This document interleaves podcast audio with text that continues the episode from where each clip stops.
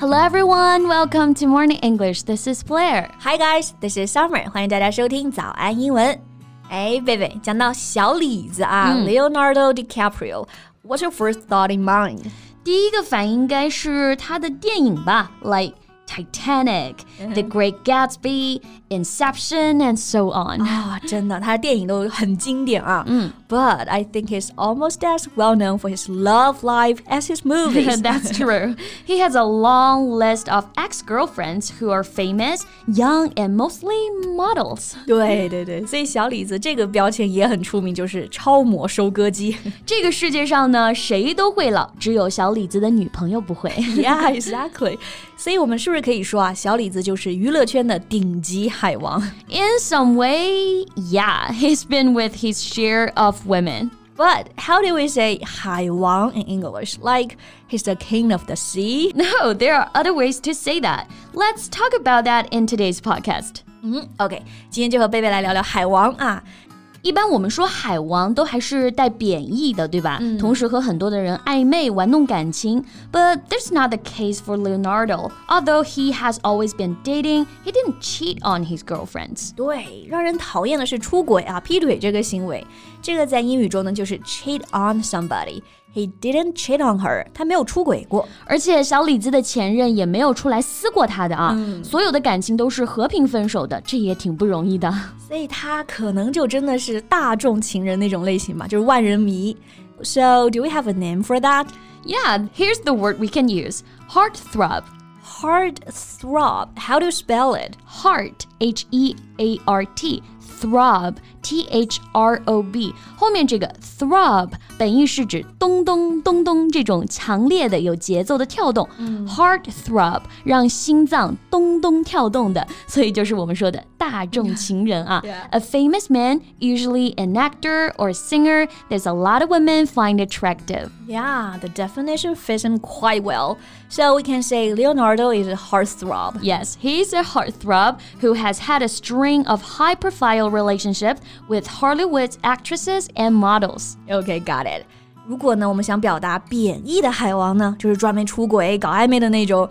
What expressions can we use? Here's a word that people say in daily conversations when they're talking about gossip. Playa. Yeah, I've heard about that.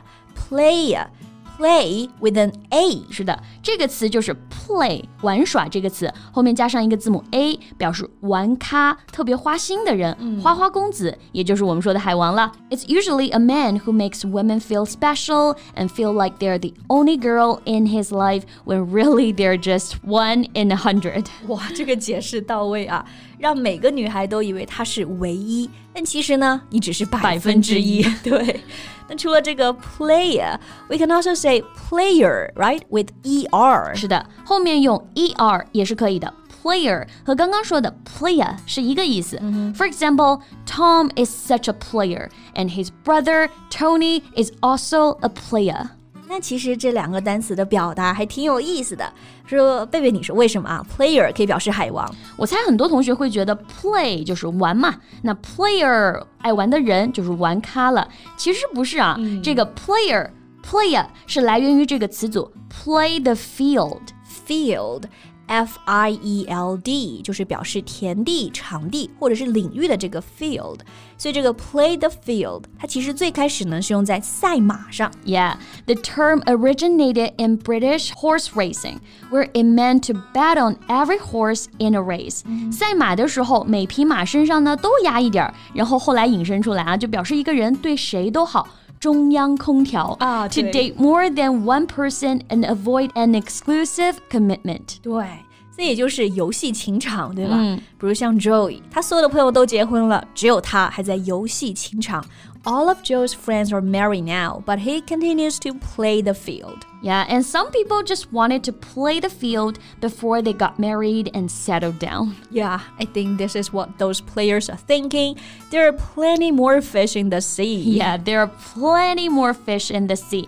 海里还有很多其他的鱼呢。其实也就是说，天涯何处无芳草，也就是海王的心里了吗？嗯 那小李子和他的女朋友们分手，可能各自也都是这样的想法吧。嗯，There are plenty more fish in the sea. There are other more people they can have a relationship with. 哎，那讲到 fish，我发现在聊感情的时候，还有很多表达跟这个钓鱼有关系。Yeah, like what?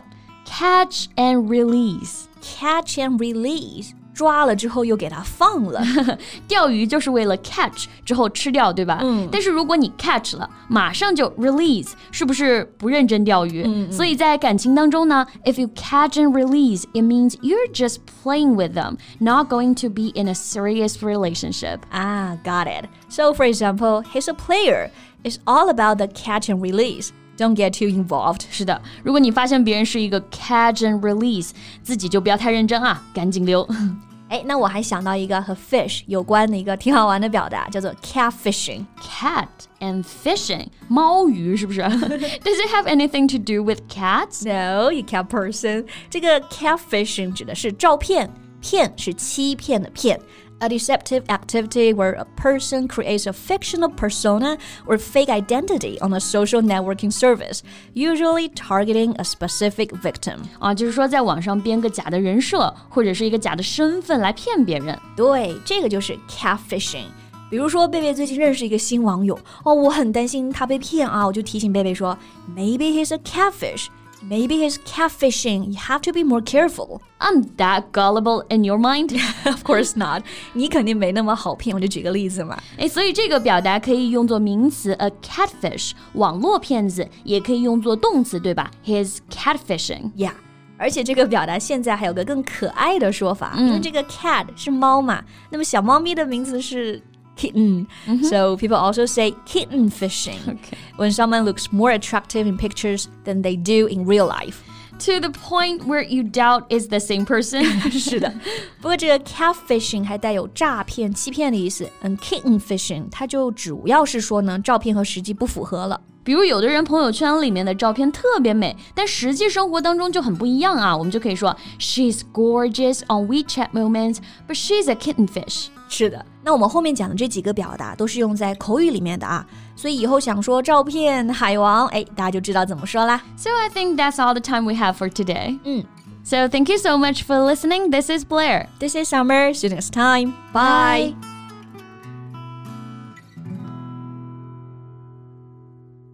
This podcast is from Morning English. 学口语就来早安英文。